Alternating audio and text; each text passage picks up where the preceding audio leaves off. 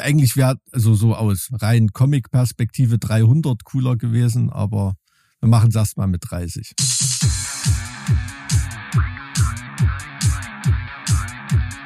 Zart wie Kruppstahl. Mit Mike und Alex. Ja, hi, guten Morgen. Ah, schön, dass das die ersten Worte sind, die wir heute sprechen, Mike. Guten Morgen. Guten Morgen, ja, na, ähm, ich will mal mit diesem guten Morgen darüber hinwegtäuschen, dass du mich bis Mittag vertröstet hast hier in unserem Gespräch, aber es sei dir, sei dir gegönnt. Ich hatte einen sehr, sehr wichtigen Termin, der meinen kompletten Zeitplan äh, um, umgeworfen hat und ich ähm, gelobe hm. Besserung, aber das war tatsächlich. Ähm, Manchmal kann man das nicht beeinflussen. Ich habe dich ja auch schon des Öfteren mal warten lassen kann auch immer wieder gerade passieren. Also wenn ich jetzt gerade zum Beispiel die Betreuersituation bei uns im Kindergarten sehe oder so, da erwartet man eigentlich fast minütlich den Anruf, äh, dass der Kindergarten zumacht. Da sind irgendwie alle mhm. krank. Bei dir auch alle krank in der Umgebung gerade. Mhm. Es ist ja. wirklich Wahnsinn. Das ist völlig normal gerade irgendwie. Aber Boah. Mike, na, du mhm. redest jetzt so groß drum herum. Ich, ich, weiß, ich weiß, dass das wichtigste Thema, das dir auf der Seele brennt und das auch allen Zuhörern auf der Seele brennt, deine Meinung zu meinem Schnauzbart ist. Ja, also bei der Bundeswehr hätte ich gesagt, bist du endlich in Feldwebelrängen angekommen, dass du dir sowas leisten kannst. Ja, also du hast ja noch so ein drei Tagebart-Situation drumrum. Ich Deshalb mich, ist das genau, jetzt nicht so. Ich, ich habe mich noch nicht so richtig getraut, weißt du. Ich wollte es erstmal so ein bisschen an, anteasen. Also jetzt, wo du die Haare gerade so glatt nach hinten hast mhm. und deine Gesichtsform und wer das eine Sonnenbrille und der Rest drumrum glatt rasiert. Thomas Magnum. Aber volles Rohr. Noch ein Hawaii-Hemd, das ist dir ja auch nicht ganz fremd. Thomas Magnum. Absolut. Da brauche ich nur noch ein Ferrari, ne? Ja, also so müsst ihr euch das ungefähr vorstellen, ja.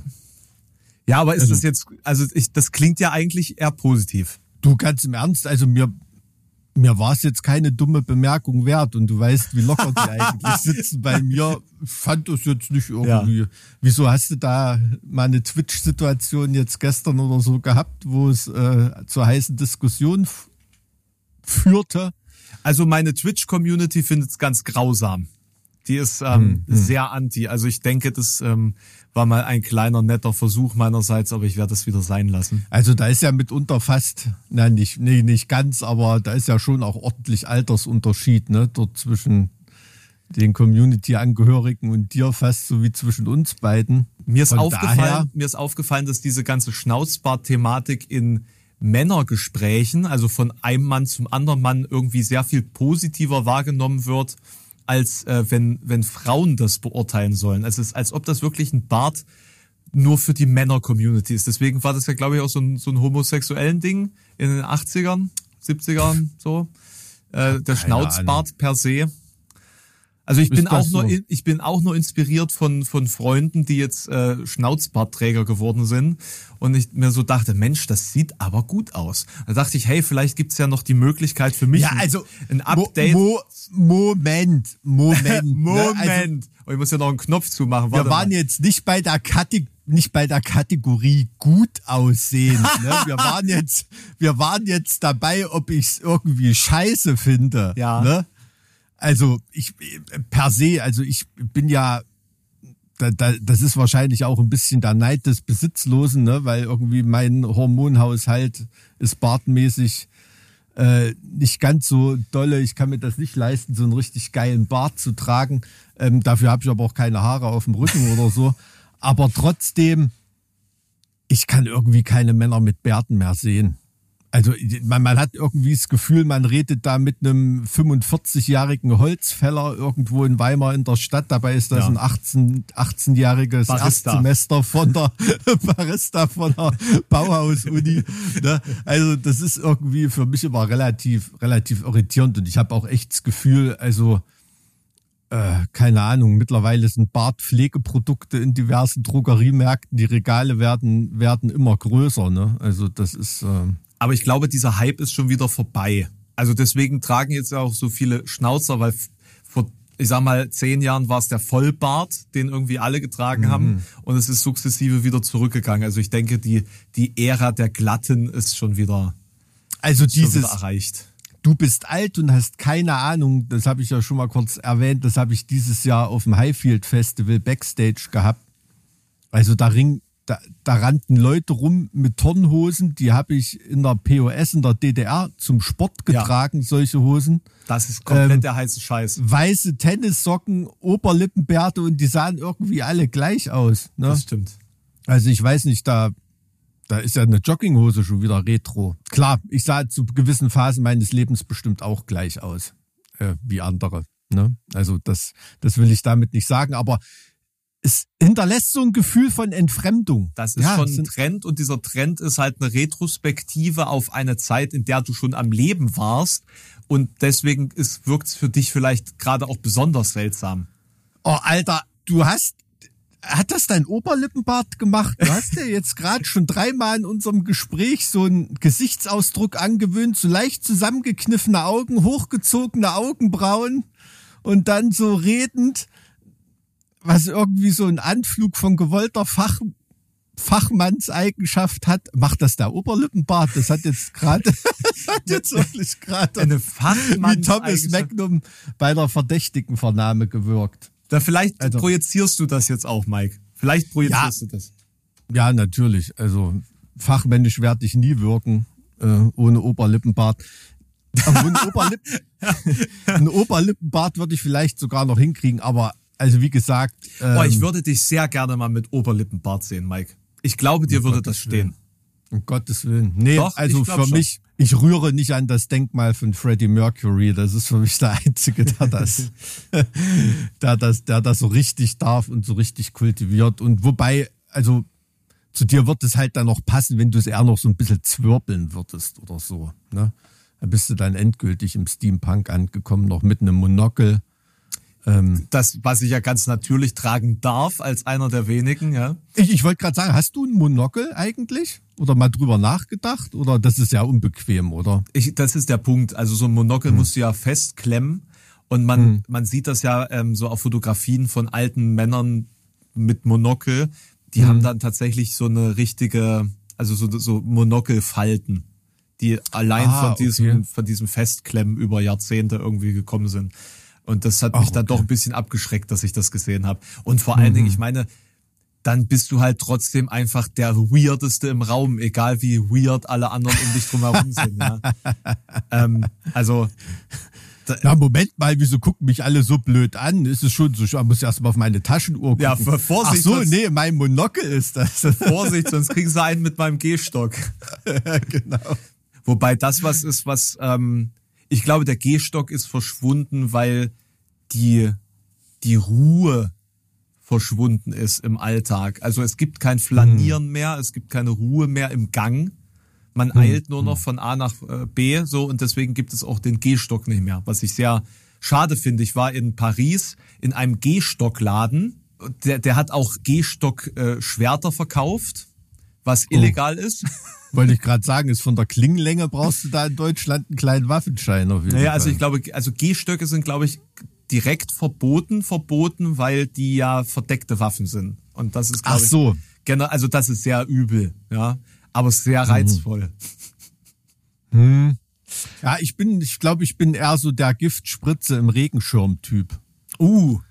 Ähm, ja. Ich habe äh, einen sehr, sehr schönen äh, Herrenregenschirm geschenkt bekommen. Und der ist, wenn man spazieren geht oder so, ähm, kann man den auch mal so als Stock nehmen. Ich glaube, das ist so eine ganz gute ganz gute Kompromisslösung, ne, wenn man jetzt sich nicht aber, extra einen Gehstock anschaffen aber, aber will. wusstest du, dass das ein probates Mittel für rechtsextreme Protestanten, äh, Protestierende ist? Der, der schwere Schirm, den kannst du auch auf einschlägigen Websites kaufen als äh, juristisch gesehen okayes mitzuführendes Mittel auf Demonstrationen, mit dem man zur Not sich dann aber auch mal betätigen kann. Ja, aber wenn man sich damit betätigt, ist es trotzdem gefährliche Körperverletzung, ne? Ja, ähm, man nimmt sie halt nicht, man nimmt sie ja nicht weg. Du darfst ja deinen Schirm haben. Ja, natürlich, klar, aber. Ist halt nur blöd, wenn du mit einem Totschläger unterwegs bist, ne? Dann nimmst du lieber einen Schirm, der entsprechend schwer ist und massiv also, dass Leute mit dem Schirm oder mit der Hand, also es gibt bestimmt auch für Frauen irgendwelche Handtaschen mit Bleieinlagen, die du jemanden vor die Omme kloppen kannst. Also, wenn, wenn du das möchtest, geht das ja. Nur es ist so ein, es ist so ein Trugschluss. Ne? Es gibt ja dieses äh, Delikt äh, gefährliche Körperverletzung oder mhm. schwere Körperverletzung auch. Ähm, also Delikte, die gegenüber einer normalen Körperverletzung gesteigert sind. Und ja. ein Merkmal davon ist halt mit einem gefährlichen Mittel. Ne? Und da kommt es äh, drauf an, wie man das Mittel einsetzt. Mike, ne? Das meine Fäuste. Ja, da ist sofort alles vorbei. Wenn du Kampfsportler und Boxer bist, äh, ist das, wird das in der Tat ah, diskutiert, dass krass, okay. deine Faust als Berufskampfsportler zum Beispiel gegenüber einer normalen Faust auch ein gefährliches Werkzeug sein kann. Ja. Ja, wie gesagt, ne, Strafrecht war nicht so ganz mein Beritt, aber so das ist noch irgendwie hängen geblieben. Ja. Das wäre interessant bei diesen Kampfsportbünden der Rechten. Hm, hm. Bei was auch immer die dann veranstalten. Ob das dann hm. gleich als äh, schwere, ähm, also dass das dann auch quasi händische Auseinandersetzung einer höheren Schwere zugemessen wird. Ja, das kommt dann, kommt dann sehr drauf an. Also man mhm. kann es ja, gibt ja auch noch andere Merkmale, also mhm. wenn man es gemeinschaftlich begeht und so weiter. Aber ich will mich jetzt ja nicht so weit ins Strafrecht wagen, um Gottes Willen, da hätte ich auch Anwalt werden können. Warum ähm, bist du eigentlich nicht Anwalt geworden, Mike? Du hättest doch die Armen und Schwachen verteidigen und schützen können. Ja, da bleibt man selber arm und schwach, ne? wenn man nur die Armen. Anwalt, Anwalt der Wenn man nur die Armen und Schwachen verteidigt. Also mittlerweile habe ich auch genug Kumpels, die irgendwie Strafrichter sind, die würden mir schon die äh, Mandate, äh, Pflichtverteidiger-Mandate irgendwie zuschanzen, äh, so wie es in der Justiz manchmal läuft.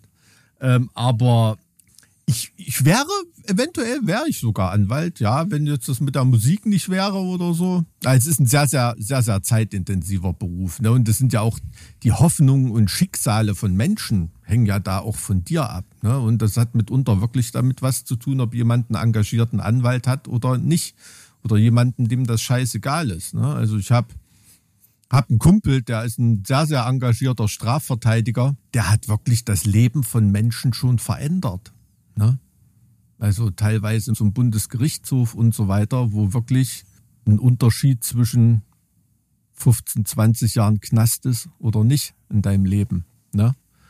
Und ähm, das hat oftmals damit zu tun, ob du deinem Anwalt scheißegal bist oder nicht. Ne? Mhm. Ne? Und da draußen gibt es leider genug Anwälte, mhm. die eher so Dienst nach Vorschrift machen und dieses Engagement nicht haben. Und das muss aber, ist auch eine Passion. Ne? Also das, das musst du auch wirklich leben, so wie ich die Musik ja. lebe. Ja. Ne? Oder du deinen Beruf auch lebst. Da gibt es ja keinen Feierabend oder ja. irgendwas, sondern höchstens Ruhepausen.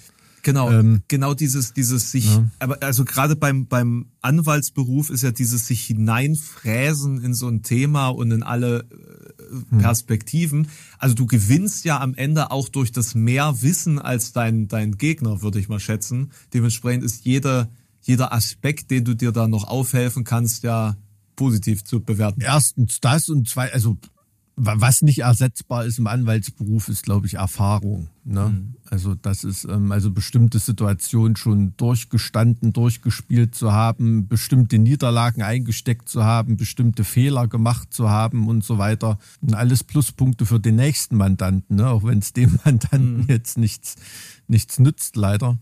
Und ähm, das, ist im, das ist im Anwaltsberuf wirklich so. Ne? Und es hat so in der Juristerei immer so ein bisschen Anstrich, naja, da werden irgendwelche Leute Anwalt, wo die Punktzahl jetzt für Notar und Richter und so weiter nicht gereicht hat, ne? Oder die mit den guten Punktzahlen im Examen, die gehen dann halt in irgendwelche Top-Kanzleien, wo sie dann mit 100.000 Euro im Jahr einsteigen und ähm, keine Ahnung, 80 Stunden die Woche arbeiten müssen ähm, und nochmal 20 Überstunden dazu so ungefähr, und äh, ihre Kinder einmal oder zweimal im Monat sehen.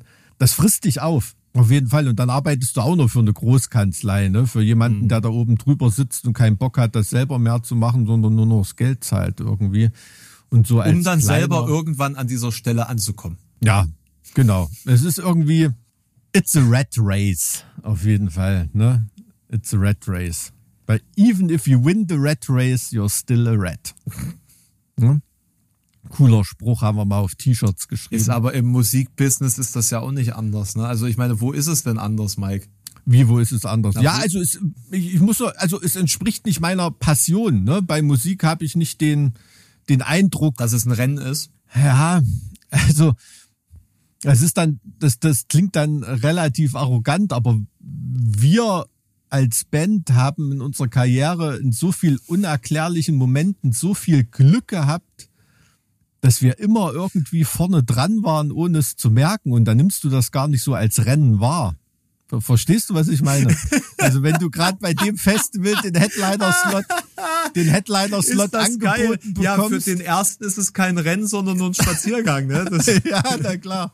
Und ja, natürlich. Und, und auch durch, durch unsere Naivität und so weiter war uns das gar nicht bewusst, was das für ein Rennen von, von Missgunst und äh, Ausboterei und so weiter ist. Man merkt das nur ganz, ganz, also ganz oft merkt man das halt, wenn irgendwie jemand zu einem ankommt und sagt, oh ey, Booker XY oder Veranstalter XY, was für ein Arschloch, was für ein arroganter Pinsel und du so, ja, also zu uns ist da eigentlich immer total nett, ne? Irgendwie, also ich kann nichts Negatives über den sagen oder ja, so. Check da, your privileges. Ja, ja, und, und da, da merkt man dann immer ganz oft, boah, okay, du, du bist da gar nicht in diesem Moshpit irgendwie mit drin, wo, wo, wo es ungemütlich wird und, und dir ist das gar nicht bewusst, ne? Also ja. das ist also aber, ich will es nicht Elfenbeinturm nee, nennen, ich, aber ich, ich weißt, dir, was ich, ich meine. Dir recht und ich, ich weiß tatsächlich, was du meinst und mir fällt also ich denke jetzt gerade drüber nach, was du hm. sagst und wie sich das bei mir vielleicht vielleicht auch gezeigt hat und hm. muss sagen, dass es da tatsächlich viele Punkte gibt, wo ich dir recht gebe. Ich meine, klar, also die, die Jahre, wo man, wo man jetzt noch nicht bekannt war und so und sich da quasi so sukzessive seine Rechte erkämpft mhm. hat, die gab es bei mir ja auch so, die, die ersten Jahre, wo ich Festivalreportagen gemacht habe und so. Aber es gab ja außer mir trotzdem keinen mit der Reichweite. Also da mhm. habe ich einfach nur Pionierarbeit für diesen Bereich leisten müssen, um den Leuten zu erklären, warum Social Media wichtig ist in diesem doch sehr konservativen Musikmarkt, sage ich mal. Äh, und seitdem es mhm. dann funktioniert hat, bin ich dann auch nur äh, irgendwie ähm, positiv behandelt worden oder, oder umworben worden oder es hat mhm. dann halt mhm. funktioniert. Also man hatte dann halt seinen Status und niemand, der auch nur annähernd denselben hatte, so in diesem Bereich, mhm. sag ich mal. Ne? Ja, ja, ja. Ich also verstehe, wenn man, ne, und, und, und also da, da gebe ich dir, da gebe ich dir komplett recht. Ne? Und da ist man tatsächlich sich mancher ähm, Erfolge gar nicht mehr bewusst. Ja, also dass mhm. ich aus dem Stand irgendwie Spiegelbestseller geworden bin da arbeiten Menschen ihr ganzes Leben teilweise drauf hin. Das, das ist so, ja das Ding und das ist das, was die, die Unbeglückten eben dann auch, ja, auch ein Stück weit zurecht unentspannt macht. Ne? Das, ähm, ähm, ja, dieser, ja, diese Homer Simpson-Attitüde, ne? Also wir wurden schon oft als äh, der Homer Simpson der deutschen Metal-Szene bezeichnet, weil uns das immer, das immer völlig, gehört immer völlig Humpe war, ja. ne? Immer völlig Humpe war, den Erfolg zu haben und dieses Glück zu haben oder so. Aber genau das hat uns immer in die Lage versetzt, ähm, es eben irgendwie irgendwie aufzuschnappen, ne? Genauso bei dir, du schreibst da halt mal ein Buch und das ist halt in der Spiegel Bestsellerliste, ne? Da draußen, also wenn ich hier in Weimar in den Straßen zugucke, da sehe ich mit einem Blick mindestens zehn WGs, wo irgendwelche gescheiterten Schriftsteller mit Mitte 50 äh, immer noch in einer Studenten-WG wohnen und ja, dein Buch wahrscheinlich verfluchen als, als äh, Dreck und wenig, wenig genialen Quatsch, der. Und ich würde ihm beipflichten, weil es ja. Absolut. Also, also wo, wo, du würdest ihm beipflichten, ja. das meine ich mit absolut. Ich ja. habe jetzt dein Buch nicht als Dreck bezeichnet. Du hast es ja auch nicht gelesen, also das Nee. Ha! Wusste ich doch. Nee. Ich habe reingelesen. Besser ist, besser Fall. ist, besser ist. Nee, aber du, es ist, ähm, also das, das sehe ich ja genauso. Aber äh, das, das kann man jetzt, was wir jetzt besprochen haben, vielleicht ein bisschen äh, zwiespältig äh, wahrnehmen. Deswegen mal ganz klar, also das, was wir hier ausdrücken wollten jetzt in diesen zwei, drei Minuten, die wir darüber ähm, mhm. referiert haben, ist jetzt tatsächlich, dass wir uns mancher Erfolge, die wir äh, haben, gar nicht bewusst sind und vielleicht dieses Selbstbewusstsein, das nach außen dargestellt wird, gar nicht aus der überzeugt, äh, dieses, also wir sind nicht davon überzeugt, dass wir irgendwie überlegen sind, sondern wir sind uns gar nicht bewusst, dass wir wahnsinnig viel Glück hatten, dass wir das mhm. erreichen konnten, so und ähm, bilden uns darauf eigentlich auch relativ wenig ein, weil wir uns gar nicht richtig vorstellen können, was dahinter steckt, wenn man das Glück nicht hat. So, also man geht halt irgendwie so traumtänzerisch da dran und mhm. hat dann einfach den, die Gunst der Stunde oder den, den, den richtigen Twist so zu der Geschichte. Ne? Also wie man gerade so das richtige Genre beispielsweise bedient mhm. ähm, oder gerade die, die, richtigen, die richtigen Inhalte oder so produziert, dass es halt funktioniert. Also auf YouTube beispielsweise ist das super random, würde ich sagen, ob Videos funktionieren und ob du bekannt wirst oder nicht. Also harte Arbeit auf jeden Fall, aber du musst halt mhm. den richtigen, das, das Feeling für das haben, was ein Großteil der User gerade sehen will, ohne dass sie selber wissen, dass sie sehen wollen. So, es ist echt das ist, das, das, ist in der, das ist in deiner Phase absolut richtig, aber es gibt da draußen, was weiß ich, jeden Tag wahrscheinlich 100 kleine YouTuber, die sich darüber überhaupt keine Gedanken machen und rein zufällig in diesen Algorithmus reinpieksen und an der Stelle ansetzen, da sie nach oben katapultiert. Du, das ist ne? mir auch passiert. Das war ja. 2021 war es ja auch so, da war ich ja gerade davor, ähm, also da war mhm. ich wirklich das letzte Video, das ich machen wollte oder das, wo ich gesagt habe, okay, danach ist für mich vorbei, war ein hm. Video über TikTok so. Hm. Also so hm. dieses oder war das nee, das war das K-Pop Video, zuerst K-Pop.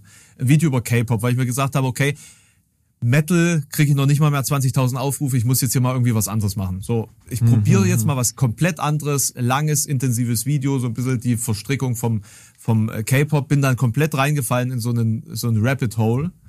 Ja, und ja. das Video ging durch die Decke. So, und mhm. das nächste Video war über Britney Spears, äh, äh, diese, diese ganzen Verstrickungen da äh, juristisch gesehen, was da so passiert ist mit ihr.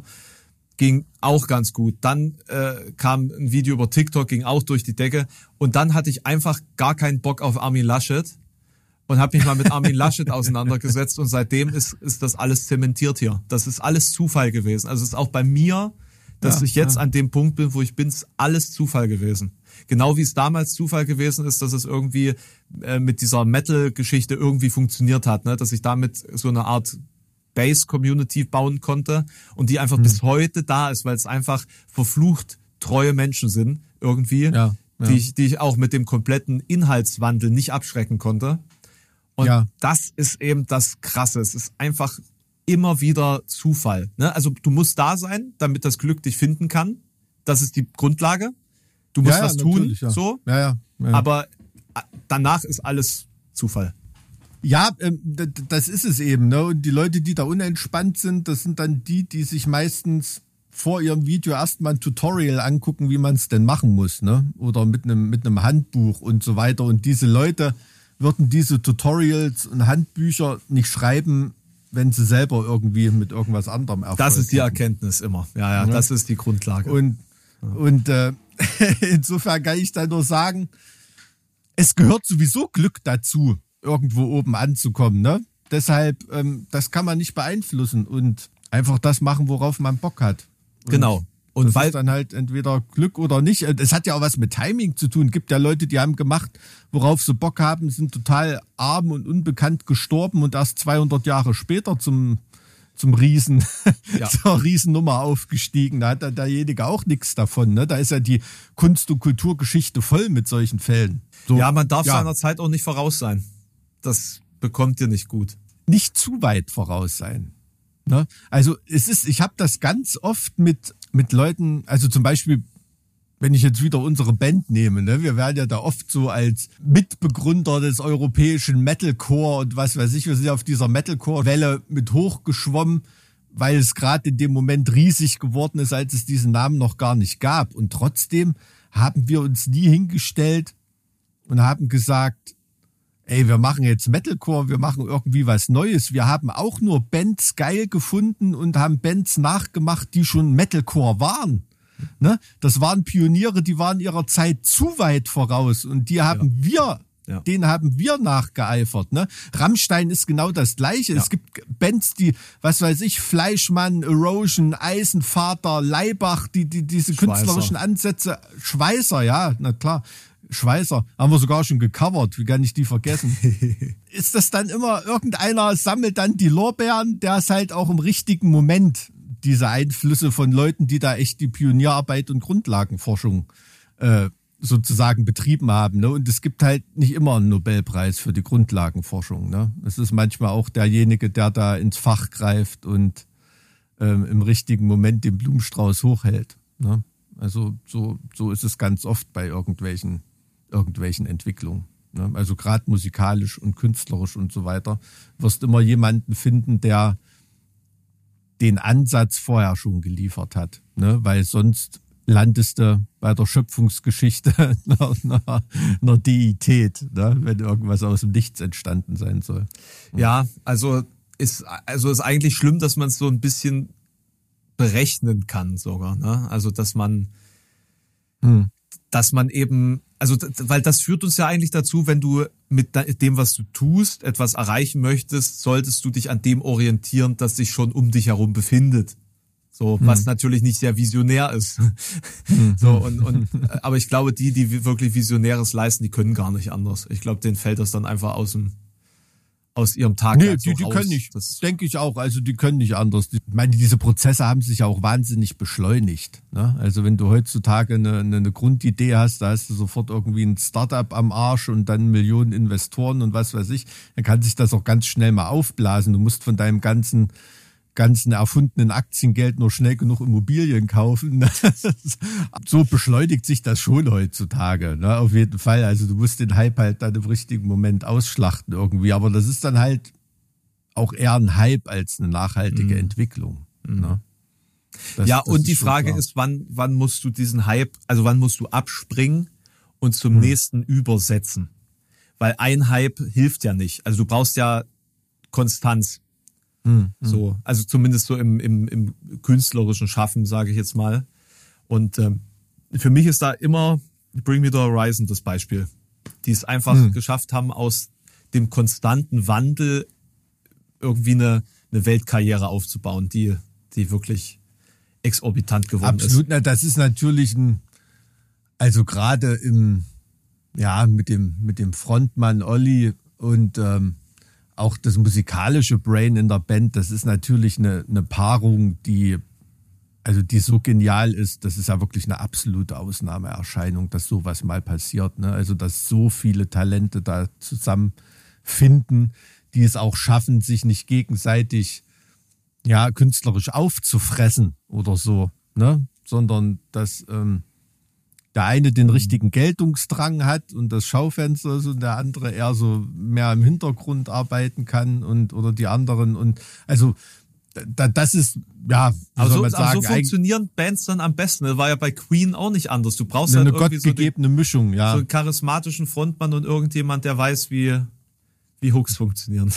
Ja, es funktionieren, es funktionieren Bands auch gut, schaffen Geniales. Ähm, indem es da richtig kracht, ne, indem da Charaktere miteinander streiten und kämpfen, ne, und so weiter. Aber das funktioniert dann über zwei, drei Platten und und dann vielleicht noch ein, zwei Reunions oder so, aber ähm, so langfristig wird das nix sein. Also das ist ja auch eine meiner Theorien, dass damals nicht nur, weil man mit Platten viel Geld verdienen konnte, sondern gerade die Frequenz von Plattenveröffentlichungen in, in 80er Jahren oder so, ne, wo, was weiß ich, Slayer, Metallica oder irgendwelche großen Bands wirklich innerhalb von vier Jahren drei Platten veröffentlicht haben oder innerhalb von fünf Jahren fünf Platten manche oder so, ist auch dem geschuldet, dass die Plattenfirma da wahrscheinlich gesehen hat, boah, bevor sich da jemand totsäuft oder die sich erschlagen gegenseitig mhm. irgendwas, mhm. lass da mal so viel wie möglich erstmal rauspulvern. Da braucht man nicht auf künstlerisches Wachstum warten irgendwie, ne? Also klar, da, da ist. Wobei die 80er war. halt einfach der richtige Zeitpunkt waren, um genau diese spezifische Musik so viel wie möglich rauszuhauen, oder? Also das ist vielleicht auch genrespezifisch gewesen. Ja, ja, natürlich, klar. Also in 80ern war ja Metal und Hard Rock der, der Hip-Hop äh, von heute, ne? Oder der Techno in den 90ern oder was weiß ich hat ja da jeder, jedes Jahrzehnt so seine Subkultur, die da nach oben in den Mainstream gespült wird. Ne? Tja, mittlerweile irgendwie, keine Ahnung, ob das noch so ist, ob es noch Subkulturen gibt. Das sagt man bei jedem Jahrzehnt. Ist das so? Das sagt man irgendwie bei jedem Jahrzehnt und so zehn Jahre später kannst du dann gucken, ah, okay. Na, und was war jetzt ja. der Style der 2000er? Style der 2000er, also ist, ist für mich, ist für mich geprägt vom Aufstieg des Hip-Hop. Ach, auch schon. Ja, also in den richtigen, richtigen Mainstream. Weil es, da ja. hätte ich gesagt, das ist so wirklich eins zu eins halt so Elektropop, Dance, Dance Pop irgendwie, so die 2000er, so Richtung Kylie Minogue fällt mir da ein. So, ja gut, das ist so. ja, also den, den Pop, den gibt es seit ABBA ja immer irgendwie. Ne? Und der, der Pop ist halt, ja, wie so eine Krone, die da auf den Zahn setzt. Ne? Der, der Pop, der setzt sich auf den Metal, der Pop setzt sich auf den Hardrock, der Pop setzt sich auf den Elektro und der Pop setzt sich auch auf den Hip-Hop. Also Pop ist ja eigentlich immer nur Hip-Hop. Hip-Hop. Gibt's das? Ich habe das noch nie gehört, aber es ist ein guter Punkt, ey. Ist ein gutes Wort, ne? Hast du auf jeden Fall hier mit dieser Serie. ich werde obwohl ich werde es rausschneiden und für mich eintragen lassen, den Begriff. nee, der, der, der Pop ist ja eigentlich eher so eine, so eine Modifikation, so ein Tuning einer bestimmten Musikrichtung, die das Ganze massenkompatibel und leicht konsumierbar macht. Aber also ich meine, wenn man das aber aus der Warte betrachtet, dann müsste man ja eigentlich sagen, dass also würdest du wirklich sagen, die 2000er sind durch den Hip Hop kulturell beeinflusst? Durch den Aufstieg des ja? Hip-Hop, ja, hätte ich. Hätte und die 2010er also dann entsprechend auch? Ja, schon. Und die 2020er hm. dann vermutlich auch? Ja, Sprich, es wird nie wieder etwas anderes als Hip-Hop geben, denn es hat sich durchgesetzt und alles andere weggebissen. Weil es nämlich auch auf, auf den Algorithmen basierend ganz gut sich macht. Ja, also erstens, erstens das, aber es wird sich auch aus der Musik was komplett anderes rauskristallisieren. Ne? Und wenn du dir zumindest die milliardenschweren Hip-Hop-Seller anguckst oder so, die sind ja mittlerweile auch komplett im Pop und Soul versumpft oder irgendwie, das ist ja alles nur noch easy listening Musik, also da klingt ja keiner mehr wie wie Run DMC oder wie Cypress Hill oder irgendwie sowas. Das ist ja ein anderer Hip Hop, als genau. wenn hört, als wenn du heute Drake hörst oder also, also ich hätte jetzt sowas. eher gesagt, irgendwie die 90er sind so das, das Jahrzehnt des Hip-Hop so und dann die 2000er vielleicht eher Richtung Rap.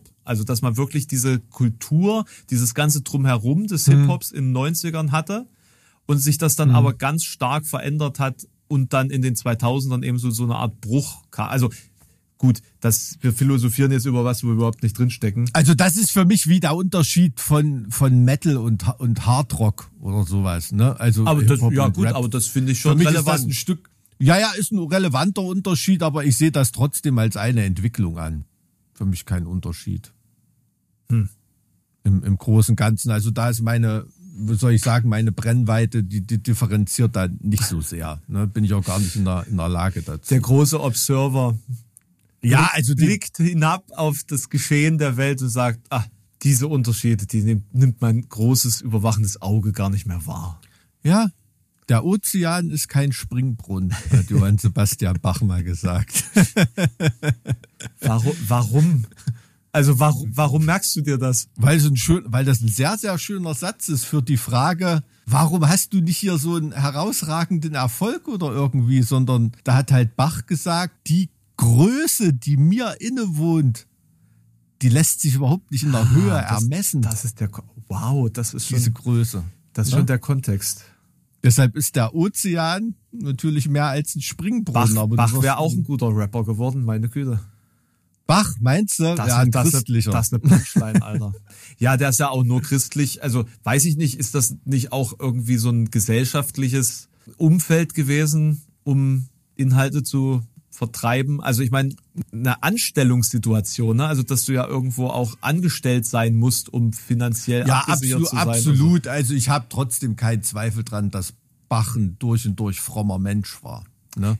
Also sonst, sonst kannst du mit, mit so einer Ehrfurcht, kannst du ansonsten gar nicht mit so einer Gottesfurcht kannst du sonst gar nicht so eine, so eine Kunst erschaffen. Aber es ist natürlich auch von Bach überliefert, dass er irgendwelche Motetten oder so kleine Sächelchen, die er da mal für irgendwelche äh, irgendwelche Anlässe geschrieben hat oder so, die hast du dann auch wieder in Kirchenmusik wiedergefunden oder in weltlicher Musik, weil es ihm halt einfach zu schade war, bestimmte Werke nur für einen einmaligen ja. Anlass rauszuhauen. Ne? Also da hat er schon relativ weltlich gedacht, aber er ist natürlich ein Kind seiner Zeit. Aber dass er gottesfürchtig und grundauf fromm war, da habe ich keine. Nee, also bei, bei Bach glaube ich tatsächlich auch nicht, aber so generell in dieser hm, Zeit hm. Hm. würde ich schon sagen, dass genau wie bei, bei Kultur, also äh, ähm, bildender Kunst des Mittelalters, ja, also hm. wo du ja im Endeffekt überall nur Jesus und das Jesuskind und Maria und irgendwelche Szenen ähm, mhm. aus, der, aus der Bibel dargestellt siehst, irgendwer musste das ja bezahlen. So, und wer hatte das Geld, wer hatte den Einfluss? Das sind dann eben meistens ähm, kirchliche Träger gewesen. Ja, ja, natürlich, klar, aber da war ja, da war ja, da hast du ja jemanden, der dir einen Jesus an die Wand wie sagt man da, freskiert, keine Ahnung, ein Fresko irgendwo hinballert, ähm, den hast du ja gemietet wie ein Fußbodenleger, ne? Oder, oder ein Glaser oder irgendwie sowas. Das war ja stinknormales Handwerkertum. Äh, da war ja noch kein künstlerischer Anspruch dahinter. Ging ja dann wirklich erst Ausgang des Mittelalters so los, dass sich da Leute wie Jan van Eyck oder so gewagt haben, einen Namen auf ein Bild zu schreiben, ne? Ähm, oder sogar seinen Namen in, in die Bilder mit einzubetten oder so. Oder sich selbst. Oder sich selbst. Und solche, solche Regungen, also das so aus dem Handwerkertum ist das ja erst relativ spät erwacht, die bildende Kunst. Ne? Ich war ja dem, ich war ja letztens im Louvre hm. und das Bild, das mich am meisten beeindruckt hat, weil ich auch überrascht war, es mal in echt zu sehen, ähm, war das Pandemonium. Hm. Hattet ihr das schon mal verwendet? War das bei euch bei irgendeinem Single-Auskopplung? Das, ähm, das hängt über so einer Kaminsituation da im Louvre, glaube ich, ne? Ähm, in so einem Nebenzimmer, in diesem ja, ja, Trakt, genau, in so ja, genau. kleinen grünlichen Raum. Ja, ich kann mich dran erinnern. Nee, aber es ist natürlich schon von vielen Bands benutzt worden. Ist schon ein krasses Bild. Von John Martin war Auf das. Auf jeden Fall. Pandemonium ähm, aus dem Jahr 1841, also schon ziemlich modern.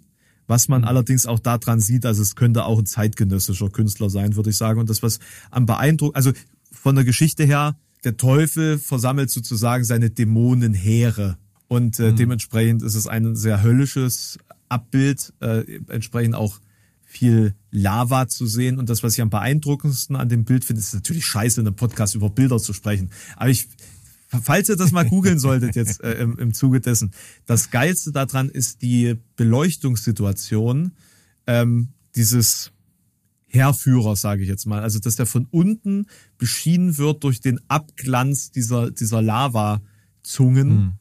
Mhm. Mhm. Also, ganz beeindruckendes Bild, ja. Also, scheiß mal auf Mona, Mona Lisa oder so. Das, das ist, das ist the real shit. Das ist the real shit. Ja, also für mich ist the real shit im Louvre von, ähm, von Ball Throwers The Fourth Crusade, das Original, was da hängt, der Einzug der Kreuzfahrer in Konstantinopel. Das, der, das war von Delacroix, Delacroix ich kann es nicht aussprechen. Delacroix. Delacroix. Ja. Der, der hatte das ja. gemalt, ne? Genau. Also ja, auch beeindruckend, also auch grundsätzlich ganz beeindruckender Künstler, ist äh, einer der größten, also der größte französische Künstler, glaube ich auch, ne? Der hat ja auch den Sturm auf die Bastille äh, gemalt und und glaube also der der ist ja französisches Nationalheiligtum. Ja, absolut.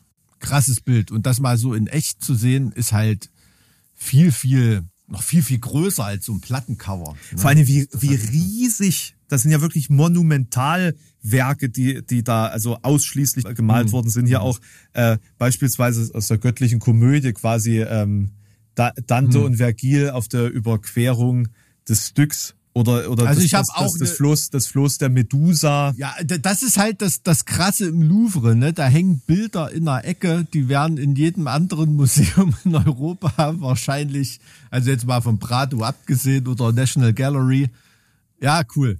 Ne? Ich habe es natürlich, ja, ich hab's natürlich auch fotografiert. Ne? Also äh, die, die wären da die Leitobjekte ne? und man würde da mit äh, die komplette Museumsführung würde dich auf dieses Highlight-Bild hinführen. Die hängen da im Louvre irgendwo in einer dunklen Ecke, äh, weil die Qualität der Exponate dort ist unfassbar. Ich wusste beispielsweise nicht, dass es noch weitere relevante Werke von Füßli gab. Der Nachtmar, den kennt ihr ja auch. Hm, aber hm. im Louvre hingen auch noch andere äh, äh, Füßli-Bilder. Also das, also das war schon schön, muss ich sagen. Ne? Also fernab des Hypes. Ja, also manchmal ist ein Hype auch äh, berechtigt und im Louvre auf jeden Fall. Also da kann man sich schon ein paar Wochen aufhalten. Ähm, Kunst in sich aufsaugen. Und ein Bild, das wollte ich dir mal zeigen, aus, aus äh, kunstwissenschaftlicher Perspektive. Kennst du das Narrenschiff? Das Narrenschiff ist doch eigentlich, ich kenne das nur von, von Brand aus, war, was weiß ich, 1400, äh, schlag mich tot oder irgendwie sowas, hat er doch mal so ein, so ein Spottbuch geschrieben über die neue Zeit.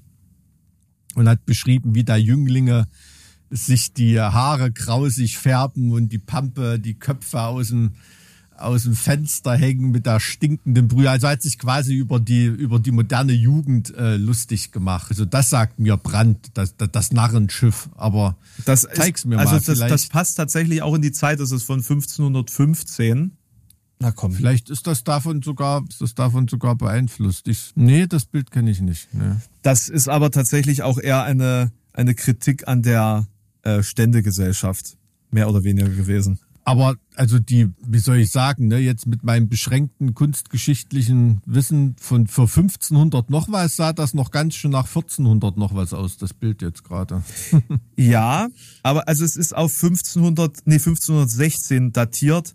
Da ich kein Französisch kann, kann es aber sein, dass sie sich dessen unsicher sind, ob es 1450 oder 1516 ist. Also ich zeige dir das mal ganz kurz, weil ich bin ja dann auch so fotografiert. Ach hier, das, ich habe mal gerade geschaut, das Narrenschiff war 1494 gedruckt, war das erfolgreichste deutschsprachige Buch vor der Re äh, Reformation. Mir sagte das nämlich auch was und ich wusste nicht mehr warum. Und deswegen hm. habe ich das fotografiert und wollte dich mal fragen, ob du dich mit dem dem Narrenschiff als als also Motiv wenn du dich an der, so auskennst. Ja, an der Schwelle zur Renaissance, ne, diese ganzen Ständekonflikte und Generationenkonflikte, die da ausgebrochen sind, beschäftigst, da stößt du unweigerlich ja. aufs Narrenschiff. Ja, ne? interessant. Also dann ist das ja. wirklich eine Trope sozusagen, die in der Zeit sich großer Beliebtheit erfreute. Wo waren wir denn stehen? Ja, wir waren im Louvre stehen geblieben. Und wie es halt im Louvre so gang und gäbe ist, verläuft man sich halt. Ja, man verläuft sich. Wir haben uns so, verlaufen, Mike. Weißt du, weißt du, wer sich auch verlaufen hat? Nee. Rezo hat sich verlaufen. Oh, was ist denn mit dem? Von dem habe ich lange nichts das, mehr gehört. Das stimmt, ist ein bisschen ruhiger. Seitdem um der kein HSB-Merch mehr trägt, irgendwie geht's ein bisschen. Ach, Rezo hat HSB-Merch getragen? Der, also ich glaube damals, ja, der hat immer so immer solche Klamotten an. Also wir haben jedenfalls ständig Leute Bilder mit, mit ihm mit HSB-Merch geschickt. Ich glaube damals, als er Wen hat er da so fertig gemacht? Die CDU? Da hat er einen Architekt. Ja, Architekt hat er. Leider kein hm. Heaven Shall Burn. Äh. Oh, ist egal. Ist auch eine coole Band. Boah, das, das wäre natürlich, das wäre natürlich äh, Architekt auf jeden Fall. Ähm, nee, ähm, tatsächlich hängt es mit dieser ähm, letzten Sendung von Jan Böhmermann zusammen, beziehungsweise das Thema ist schon länger auf dem Tableau. Äh, und zwar geht es um Nahrungsergänzungsmittel, um genau zu mhm. sein, um More Nutrition. Und die ganze Firma. Was war eine Nutrition? More, ah, das more eine, Nutrition. Das ist eine das Firma. Ist eine Firma. Ja, das ist eine Firma. Okay. So, wo er ein sehr, also eigentlich das deutsche Werbegesicht ist, glaube ich. Also ist einer also wirklich sehr intensive Werbekooperation. Mhm. Und sowohl der, einer der Mitbegründer dieser Unternehmung steht heftigst in der Kritik, als auch ähm, eben gewisse Produkte. Und da gab es jetzt eine, einen Beitrag von Böhmermann am, am Wochenende und mhm. dazu noch weitere Recherchen der öffentlich-rechtlichen. Und mhm. äh, da ist natürlich jetzt echt so ein, also ich bin gespannt, wie sich das entwickelt. Ich beobachte das natürlich auch so ein bisschen, ähm, wie man mit so einer Situation da jetzt um, umgeht. Ne? Also ähm, ich hatte ja, mit ja. ihm auch schon mal ähm, ein Gespräch geführt, weil ich mal ein Video über Zucker gemacht hatte. Und da mhm. ging es auch um ähm, Nahrungsergänzungsmittel und ganz konkret äh, um Studien über Sucralose. Und die, die Studiensituation ist noch nicht so ein eindeutig, dass man sagen kann, es ist schlecht, wenn es in einem Produkt drin ist, oder es ist nicht schlecht. Mhm. Es gibt Indizien, aber es gibt noch keine Studien, wo man sagen kann, okay, das ist der hundertprozentige Beweis. So nach allem, was, was jetzt auch äh, gab, glaube ich, nochmal so ein Statement, dass er der, der recherchierenden Redaktion da geschickt hat. Was ich daraus gelesen habe, war nach wie vor, dass er sagt, ja, wie gesagt, diese Studie sagt das, meine Studien sagen das. Mhm. Also ich muss sagen, ich finde das sehr, sehr schwierig in meinem, in meinem Arbeitsumfeld. Ich will das eigentlich nur mal kurz loswerden. Da mhm. auch langfristig irgendwie über Wasser zu bleiben, was eben diese, diese Kooperation angeht, was, was quasi das Finanzierungsmodell angeht. Denn, äh, ja. also mein, mein für mein Dafürhalten ist es generell einfach nichts, was man machen sollte, etwas bewerben, was der Mensch sich in den Körper tut, so an sein Publikum. Das ist für mich irgendwie so die, die Linie. Mhm. Aber mhm. wenn man sich äh, so grundsätzlich anschaut, was es ansonsten noch so da draußen gibt, irgendwann hat man ja alles mal beworben. Ne? Also man wird, man kriegt ja nicht jeden Deal immer wieder. Hm. Irgendwann ist man ja mal durch und dann muss man irgendwann zu den Produkten übergehen, die vielleicht nicht mehr ganz so cool sind. Und äh, wie geht's dann weiter? Ja, ich, es ist, ist eine interessante Frage. Also ist auch, meine Mitleid hat niemand irgendwie verdient, aber ich finde es halt schade, dass jemand, also mir grundsätzlich so sympathisch ist wie Rezo, dass er da jetzt solche Schwierigkeiten hat, aber das ist natürlich bei seiner Größe schauen die Leute natürlich auch mit der Lupe hin, ne? weil da natürlich äh, geäußerte Kritik, an der eventuell ja. sogar was dran sein könnte oder zumindest ein Diskussionsgegenstand besteht, der färbt natürlich auch immer auf den Diskutierenden die Größe desjenigen, der kritisiert wird, ab. Ne? Das ist ja eine, eine absolute Grundregel in sozialen und äh, in allen Medien. Ja, je weiter, je weiter oben man dann steht, umso, umso größer wird natürlich das Sperrfeuer und umso genauer gucken die, die Leute, äh, die Leute da mit der Lupe. Ne? Also es ist halt, es gibt da draußen auch tausende andere Leute, die wahrscheinlich bei ihrer Doktorarbeit beschissen haben. Ne? Aber wenn du äh, Bundesverteidigungsminister ja. bist oder so, dann guckt vielleicht jemand doch etwas genauer hin und du bist dann deinen Job los. Ähm, von und zu Gutenberg zum Beispiel als Stichwort. Also das ist schon ein kleiner Malus, der da mit Prominenz äh, eben mitkommt. Ne? Was natürlich nicht an der Diskussionswürdigkeit etwas ändert von bestimmten Aspekten. Aber klar, das ist bei Werbung immer so. Du lässt dich da auf jemanden ein, von dem du eigentlich gar nicht so viel weißt. Deshalb, also ich kenne viele Prominente, die entweder gar keine Werbung machen oder dann wirklich nur Werbung für Sachen, zu denen sie einen ganz, ganz starken Bezug haben und mit denen sie ähm, absolut verbandelt und von denen sie selber völlig komplett überzeugt sind. Ne? Weil sonst kommt es immer ein bisschen rüber, so wie, ja. Wie Krusty der Clown bei den Simpsons, ne? der den Leuten allen Scheiß irgendwie andreht und selber, also weißt du, so Sekt statt Zelters. Ich bin ne? tatsächlich überrascht, ähm, dass, dass so ein Konzept für viele zu funktionieren scheint. Also dass man tatsächlich alles Mögliche ähm, hm. bewirbt und das dann auch noch verkauft. Weil im Endeffekt, also in unserem Business ist es ja so, du musst ja auch äh, quasi nachweisen, dass diese Sales passieren. Ansonsten ähm, kriegst du ja weniger mhm. Kohle. Also du kriegst ja nicht einfach so Kohle und am Ende mhm. ist das mhm. Ergebnis scheiße. Ja. Also zumindest bei einer Wiederholung einer solchen Kooperation. Ja, eine Steigerung davon ist ja noch ähm, einerseits eine Steigerung, andererseits eine Abmilderung, ne? so wie du es machst. Du bewirbst ja auch eigene Produkte. Ne? Das ist dann. Da weißt du, da weißt ja. du, was gehauen und gestochen ist, ja. hast da viel mehr Kontrolle darüber.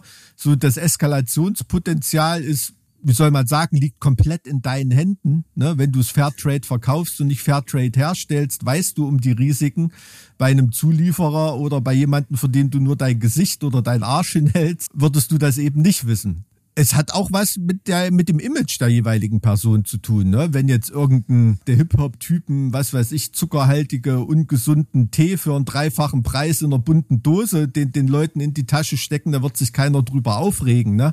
Aber stell dir mal vor, das macht der Gesundheitsernährungsblogger Deutschlands oder sowas, mhm. das ist dann schon wieder was anderes. Ja. Ne? Ja, ist halt echt also. problematisch, ne? Also du du begibst dich, wenn du quasi so ein so ein Inhalt machst, der sehr wo es um Moral geht, um, um Wahrheit hm. geht, um hm. Antikorruption, um also das, das im Großen und Ganzen das sich richtig verhalten geht.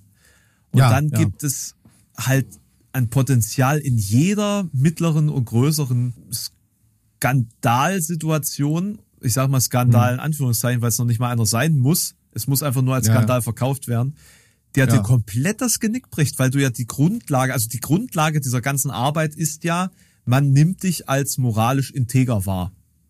Und ja. das ist dann mhm. sofort mhm. weg, also deine ganze Base von einer problematischen Sache mhm. zerbröselt. Ich meine, das ist ja bei euch jetzt nicht anders. Ihr könnt euch ja eigentlich auch nichts leisten dahingehend. Ja, also gerade wenn du dich äh, ja, also manche Leute bezeichnen uns ja auch halt mit diesem hässlichen Wort Moralinsauer, ne? Gibt's ja immer, aber wir sind ja schon eine Band, die eindeutige Statements loslässt und auch schon mal den moralischen raushängen lässt und so weiter. Ähm, klar kann ich mir nicht leisten, äh, irgendwie privat an einem Schlachthof beteiligt zu sein oder ähm, oder oder irgendwelche Sachen zu machen, die unserer unserer Agenda widersprechen. Aber das ist insofern insofern bis jetzt immer wenig problematisch gewesen, als dass wir keinen geschäftlichen Bereich haben, den wir vom privaten Bereich abtrennen müssen. Ne? Also ich finde Privatalkohol genauso scheiße, äh, wie ich das in der Propaganda der Band finde. Du bist ne? halt auch was einfach Privatmoralin sauer. Gott sei Dank. Ja, nee, aber was weiß ich, wie viel, wie viel Werbeangebote wir schon von irgendwelchen Alkoholfirmen oder so bekommen haben oder so. Ne? Da sage ich, ey, nee, mein Vater ist an Alkohol verreckt. Ich habe so viele Freunde durch Alkohol an den Alleebäumen in Ostdeutschland verloren und irgendwas für diesen Scheiß machen wir einfach keine Werbung. Und selbst wer bei uns privat in einer Band Alkohol trinkt ähm, und das auch genießt, ähm, ist Konsens, dass wir das zum Beispiel nicht als Werbung nach außen tragen würden. Ne? Und äh, ich könnte zum Beispiel nicht meine politische Meinung über zum Beispiel die Migrationsthematik. Ne? Ähm, würde ich die im Bandkontext äußern, so wie sie ist, und stell dir mal vor, ich wäre Verwaltungsrichter und müsste jeden Tag äh, äh, die Abschiebung von, von drei Leuten in die, in, in die Wege leiten oder zumindest mein Urteil, ja. das dazu führen wird, äh, äh absetzen. Ne? Das ist äh, ist, ist, ist schwierig. Deshalb hat es auch damit zu tun, sich gar nicht in solche Situationen zu begeben und aber dadurch auch auf Chancen ja, zu verzichten. Ja, ja, ja. Also ja, ich, ich krieg, ich, so. ich habe ja auch schon Anfragen von so Nahrungsergänzungsmittelherstellern bekommen und die, also die Angebote waren krass gut. Muss man mhm. wirklich sagen. Also da, da, wär, da fließt viel Geld weil, glaube ich, die Marge von solchen Produkten auch sehr hoch ist. Mhm. Darauf, also ja, du, nimmst dir, du nimmst dir dieses Potenzial halt dann weg. Ne? Und die Frage ist, wieso gibt es eine Wahrnehmung von, von Influencern, von Personen des öffentlichen Lebens, sage ich jetzt mal, ähm, wo das alles keine Rolle spielt, obwohl es ja gleich problematisch ist. Und bei denen, die auf andere problematische Sachen hinweisen, geht's dann überhaupt nicht. Also das, das ist so ein, das ist so ein ganz interessanter Reflex. Also ich, ich habe das auch mal, also gab es auch mal so eine Umfrage, mhm. Ähm, mhm. dass den Menschen ähm, nicht der Lügner am meisten auf den Sack geht, sondern mhm. der Mensch, der sich immer für das, für das, für das Recht eingesetzt hat oder für, für die Wahrheit eingesetzt hat und dann auch der Lüge bezichtigt wird. Mhm. Also es ist quasi ja, besser, es ist besser, die ganze Zeit zu lügen, mhm. als die ganze Zeit dagegen zu sein und dann einmal aufzufallen. Ja, natürlich. Also es, entweder komplett eine Rolle spielen oder, wie es ganz viele Künstler und Kulturschaffende machen, in diesem komplett unverbindlichen Mittelmaß rumzuschwimmen, überhaupt keine, äh, überhaupt keine Stellung zu beziehen, damit du von keiner ja. Seite angegriffen werden kannst und eben nicht unter jemandes Brennglas, sagen wir mal, unter die Böhmermannsche Lupe zu geraten. Dann kann ja eben nichts passieren, weil es hat dann so, hat dann halt so den Effekt, ne? Also wenn jetzt hier jemand äh, sowieso rein imagemäßig so den mittelmäßigen Klimpo, der zu nix eine Ahnung hat, ähm, von nix zur Ahnung, nix eine Meinung oder irgendwie sowas, was willst du dem irgendeine politische Verfehlung nachweisen oder der hat sich mal mit dem getroffen oder der war mit ja. dem essen oder irgendwas. Das ist doch keine Meldung wert und interessiert keinen, ne? Aber derjenige, der dich ständig auf irgendwelche Verfehlungen hingewiesen hat, ne, der im Sinne einer Projektion von mhm. deiner Seite aus gesehen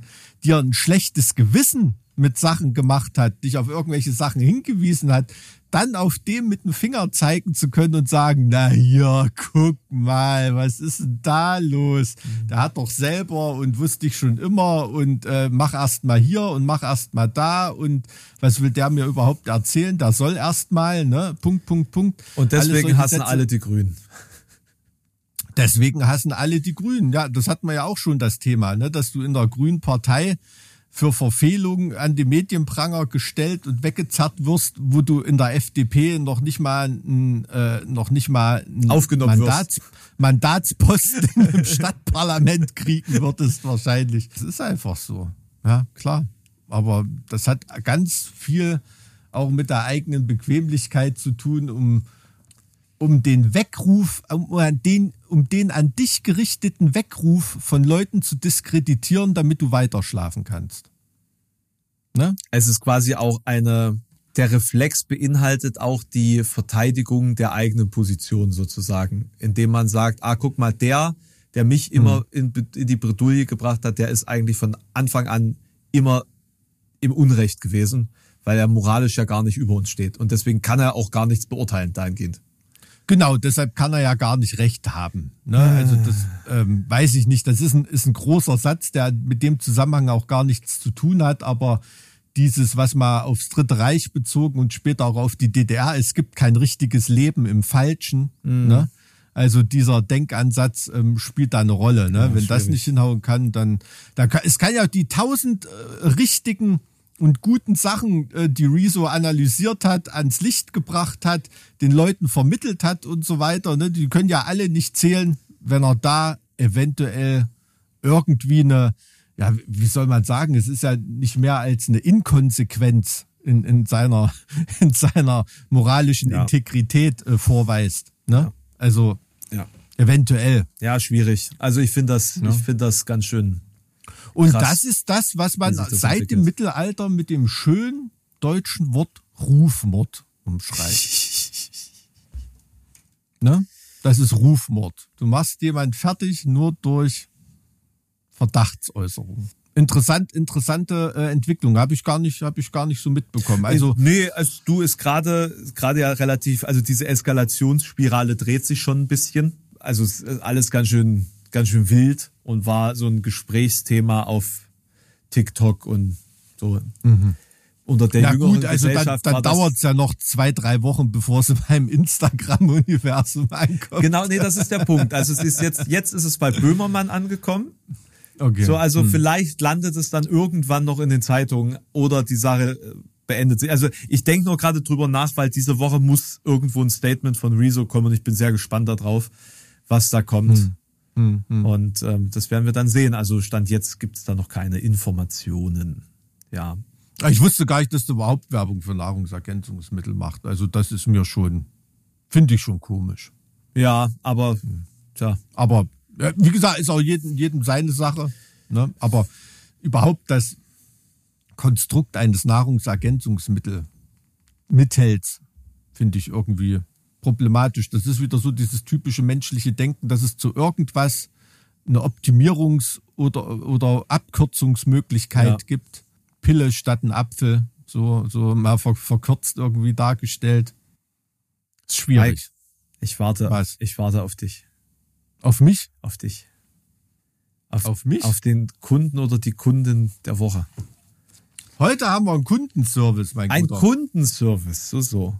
Ein Kundenservice, ja. So. Ich muss mal sehen, dass ich das in die verbleibende Zeit reintue, weil das war wirklich ein ereignisreiches Leben. Uha. Äh, mir geht's heute um Moshe Chatzakliewicz Jagal. Das klingt, äh, das, das klingt nach ähm, einer Geschichte, die irgendwas mit dem Warschauer Ghetto zu tun hat. Ganz kurz führt sie uns auch nach Warschau, die Geschichte aber nicht, nicht, nicht ganz, aber ist natürlich bei dem Namen Moische klar, dass es um, um eine jüdische Abstammung geht. Moische ist am 6. Juli 1887 in Peskowatik geboren. Das ist heute Vitebsk in, in Weißrussland liegt das heute. Damals war es das russische Zahnreich oder russisches Kaiserreich. Wie war der Sein Nachname nochmal? Schagal. Wieso? Nee, ich, ich überlege nur gerade, weil, also da, da könnte ich es auch überhaupt nicht richtig zuordnen, welches Land das, also ne, so ein, so ein typischer Nachname von irgendwo, nee. Also ja, ich habe zuerst also, irgendwie direkt so an Polen gedacht, es klang irgendwie nach nach einem po mhm. polnischen Namen so, aber dann knapp daneben. Ja gut, da ist ja das heutige daneben. Weißrussland auch nicht so weit entfernt ja. und es spielt, wir sind ja auch in einem orthodox-jüdischen Milieu, mhm. also so eine Arbeiterfamilie, eine jüdische Arbeiterfamilie, die haben ja auch Jiddisch gesprochen. Mhm. Ne? Also das ist ja jetzt weder russischsprachig noch, noch polnisch irgendwie, sondern die haben halt Jiddisch geredet. Ne? Der Vater, also wirklich ärmliche Verhältnisse. Der Vater hat in einem Heringsdepot gearbeitet. Sein Vater hieß Sachar mit Vornamen, finde ich ganz lustig, das heißt auf Russisch Zucker. Ja. Ähm. Kannst du den Namen bitte nochmal aussprechen? Chagal. Chagal. Ja. Mit I. Chia. Da gibt's verschiedene Transkriptionen aus dem Weißrussischen, aus dem Russischen. Hm. Ich habe eine Idee. Ich glaube, du hast einen Verdacht, da wird sich schon bestätigen. Ich habe heu, heute, heute habe ich vielleicht mal einen Verdacht. Ich bin gespannt, Mike. Ich bin gespannt. Aber also, wenn wenn sich das bestätigt, ich habe ansonsten überhaupt keine Ahnung, wie dieser Lebensweg verläuft. Ich glaube, das wird sehr spannend.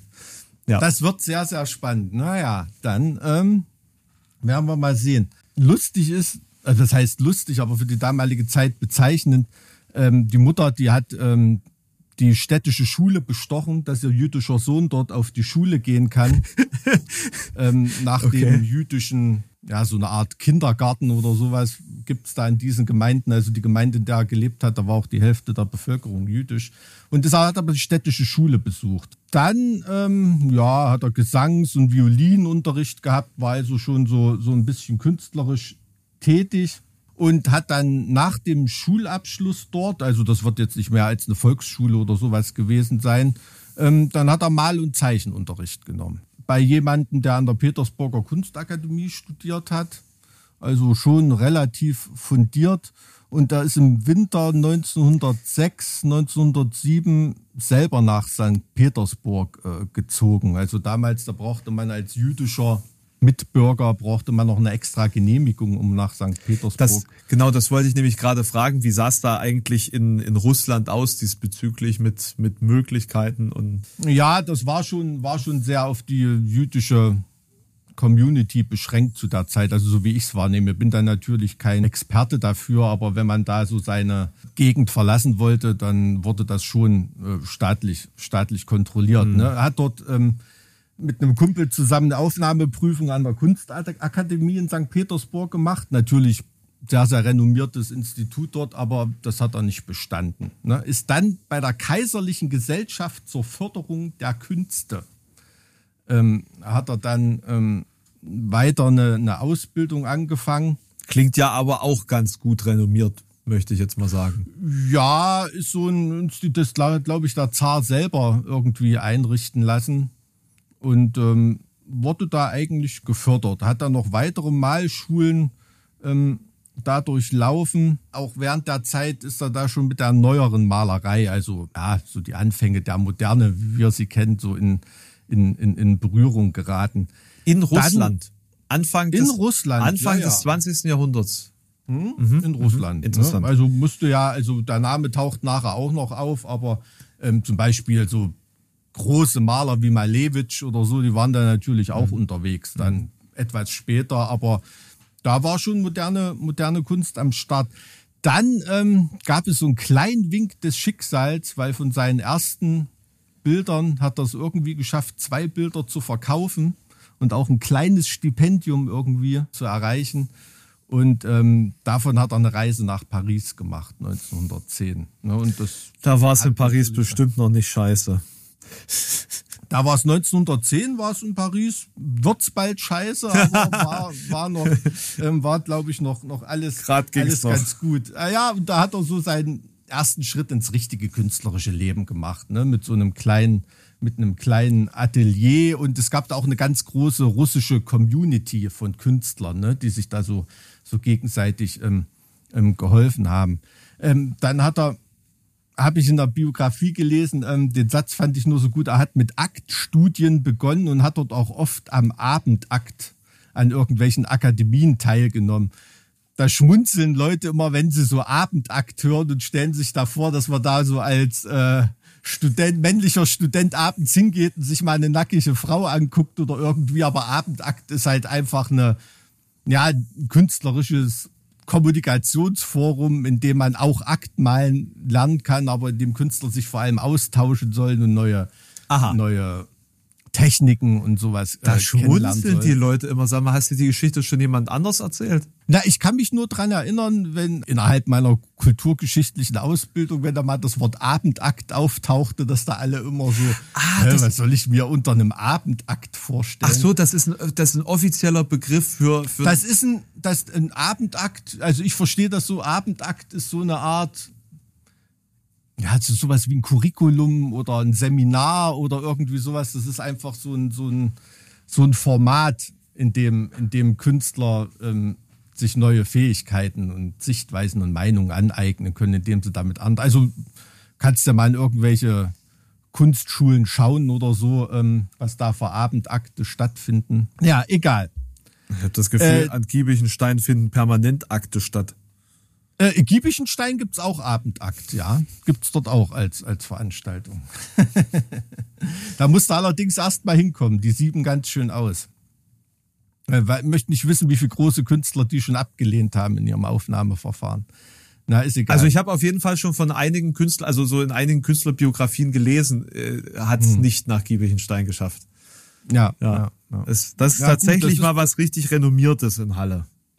Ja, aber das ist ja im Prinzip das gleiche wie große Musikschulen oder irgendwie. Ne? Ähm, dort werden wahrscheinlich eher, wie soll man sagen, Designer und Interpreten hergestellt ja. als äh, große eigenständige Künstlerpersönlichkeiten. Aber ist ja auch okay, ne? weil den Leuten die da welche ablehnen, denen ist ja bewusst, wenn jemand so ein großer Künstler ist, geht er auch seinen Weg ohne Burg. Punkt eins. Ne? Und Punkt zwei hatten wir es ja gerade mit den Visionären und denen, die dann einfach auf der Welle mitreiten. Ne? Und die mhm. einen werden halt dort produziert mhm. und die anderen müssen, müssen sowieso ja. ihren eigenen Weg gehen. So, Entschuldigung, ich möchte die ja. nicht immer aufhalten. Ja, also wir befinden uns jetzt so ungefähr im Jahr 1912. Ne? Dann In hat Paris. er ähm, sein, seine Lebensverhältnisse ein bisschen noch mehr geordnet, ist dann in ein noch größeres Atelier gezogen und ist dann auf, also es ist wirklich mitten in der Bohème von Paris unterwegs, ne? Schriftsteller, Maler, ist dort eben sein, sein Freundeskreis. Musste dir natürlich vorstellen, er kommt aus dem zaristischen Russland und nimmt das dort so wahr. Das war für den eine komplette Freiheitsexplosion. Ne? Der hat dort allein gelebt und hat halt tagsüber sich wirklich, also alle Museen abgegrast, alles in sich aufgesogen, was man da erreichen konnte. Ne? Hat er das erste Mal die Bilder von Van Gogh und Gauguin gesehen im Louvre. Matisse hat ihn ganz besonders beeindruckt. Hat da erste kleine Ausstellungen, an denen er da teilnimmt und muss ja auch diese Zeit da vorstellen. Ne? Also da sind in Paris also die, die Fauvisten unterwegs und dann die ersten Kubisten. Ich weiß nicht, weißt du, was Fauvisten sind? Nee, Fauvisten so kenne ich nicht tatsächlich. Ja, ja, das ist auch so eine, so eine Protomasse der künstlerischen Moderne. Ne? Mhm. Also so Matisse oder so könnte man dazu zählen. Oder zählt man dazu? Das ist also halt alles nicht mein Ding, ne? Da kenne ich mich Künstlerische. Ja, ja, naja. Und, und über die Zeit sagt er halt später auch, also das hätte mir keine Akademie geben können, ja. was ich, was ich da irgendwie gelernt hat. Ne? Das ist wirklich äh, grenzenlose Freiheit. Ne? Er freundet sich so ein bisschen mit dem Kubismus an. Ähm, sagt später darüber, das ist die Sprache, wo ich die Magie der Welt ausdrücken konnte, so im Kubismus. Das fand ich ganz interessant, weil da so ein naturwissenschaftliches Verständnis vom Erfassen der Welt rauskommt dabei. Ne? Also das äh, ergibt irgendwie, ergibt irgendwie Sinn. Einer seiner Freunde war, ähm, war jemand namens Guillaume Apollinaire. Ähm, der hat mir nichts gesagt, aber der war sehr, sehr wichtig in seinem Leben weil der hat beim Anblick seiner Bilder das erste Mal das Wort surnaturell benutzt und was später dann zu surreal wurde. Ne? Also jemand, der den Begriff surreal entscheidend geprägt hat, war dieser Apollinaire.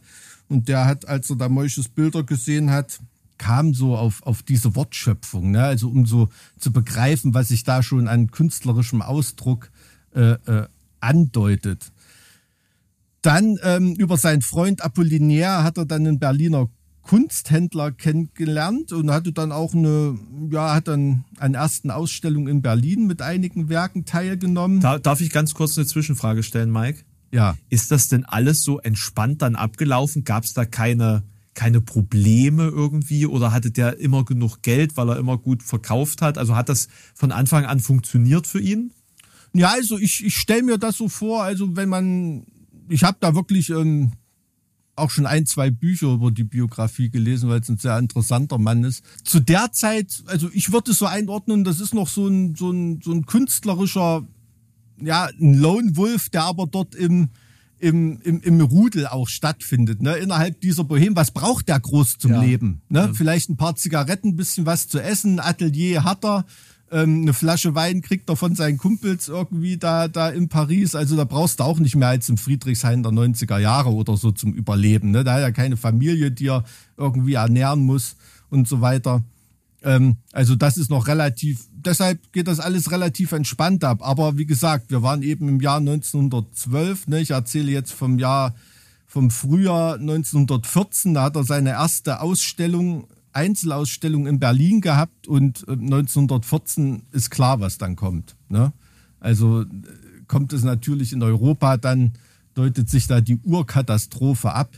zu dieser Einzelausstellung ähm, fährt er auch nach Berlin, ist dort anwesend und weil er da einmal in Berlin ist, beschließt er eben auch ähm, zu Hause seine, seine Verlobte, ähm, die Frau Rosenfeld, äh, zu besuchen und auch seine Familie in Vitebsk. Und während er dort in Russland ist, bricht der Erste Weltkrieg aus und die Grenzen sind geschlossen. Ja? Und mit einmal ist, ist das scheiße. Was für ein scheiß Timing, ey. Und dann auch noch in Russland. Ach du Scheiße. Komplettes, komplettes Scheiß-Timing, ja. Und da ist er für ihn noch relativ günstig, da dort die jüdische Community seine Familie hat und so weiter. Ne? Also ähm, wird da schon aufgefangen, heiratet dort auch ähm, seine Verlobte und ähm, zieht dann 1915 nach St. Petersburg, mittlerweile heißt es Petrograd. Ja, und um dem Militärdienst zu entgehen. Wollte ich gerade sagen, da so entkam, er entkam Macht er so einen Alibi-Job da so in der Kriegswirtschaft, so bei so einer Dienststelle, so eine, ja, nicht so eine Art Ersatzdienst, aber was, was halt an der Heimatfront für, fürs Wehrwesen wichtig ist. Ähm, ja, sind wir 1915, dann geht's natürlich in Russland dann weiter. Februarrevolution 1917, die nächsten Weltereignisse dann, äh, wo der Zar weggefegt wird. Ne? Dann Oktoberrevolution, auch 1917, was natürlich Weltgeschichte ist, inmitten in der er da steht. Und da ist von den Idealen eigentlich dieser, dieser Revolution schon begeistert und will da auch seinen Teil dazu beisteuern. Also er bleibt auch aus eigener Überzeugung in Russland dann. Zu der Zeit dann wahrscheinlich schon. Ich weiß nicht, wie die Ausreisesituation dann zu der Zeit da ist, 1917. Wahrscheinlich wäre es irgendwie eh nicht gegangen. Manchmal ähm, findet, begeistert man sich ja auch für das, was die einzige Alternative ist. Mhm. Ne? Da entwickelt er ein Konzept für eine, äh, für eine Kunstschule. Mhm. Und das stellt er dem damaligen Kulturminister, der von Lenin eingesetzt wurde, ähm, vor. Den kennt er noch aus früheren Pariser Künstlerzeiten. Ist so eine, ist so eine alte Connection irgendwie und ähm, der findet das okay und dann kann er dort in Vitebsk äh, eine Kunstakademie aufmachen. Dort gelingt es ihm auch, zum Beispiel den Malevich als äh, Lehrer zu gewinnen. Ne? Also ich weiß nicht, sagt der Name dir was? Das ist der mit diesem berühmten schwarzen Quadrat. Mhm. Ähm, Ne, was natürlich epochemachend ist ähm, für die moderne Kunst, wo heute sich immer noch jeder dran stößt an der abstrakten Kunst, was das denn sein soll. Aber äh, zu der Zeit auf die Idee zu kommen, schwarzes Quadrat als Kunst abzugeben, ist schon revolutionär. Er gerät dort mit dem Staat nicht in Konflikt, im Gegenteil. So 1919 nimmt er an der ersten staatlichen Ausstellung revolutionärer Kunst äh, teil. Und ähm, die sowjetische Regierung, die erwirbt dann auch ein paar Bilder von ihm. Ne? Ach.